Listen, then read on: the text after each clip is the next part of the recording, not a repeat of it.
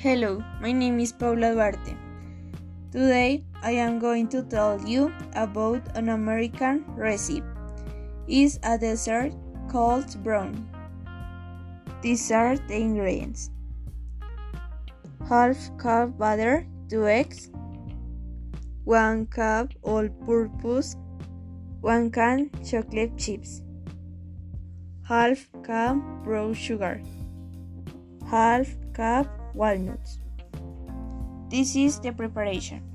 First, I preheat oven to 175 centigrade.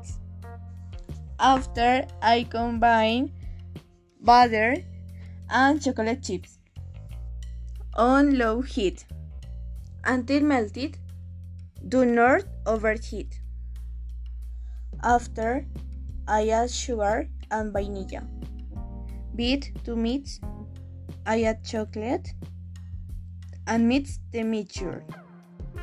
Next, I add flour and walnuts until moistened. After, I scrub butter into pan. Finally, I bake in oven for 25 minutes and cool brownies before cutting. Now you can enjoy it. This is a delicious dessert.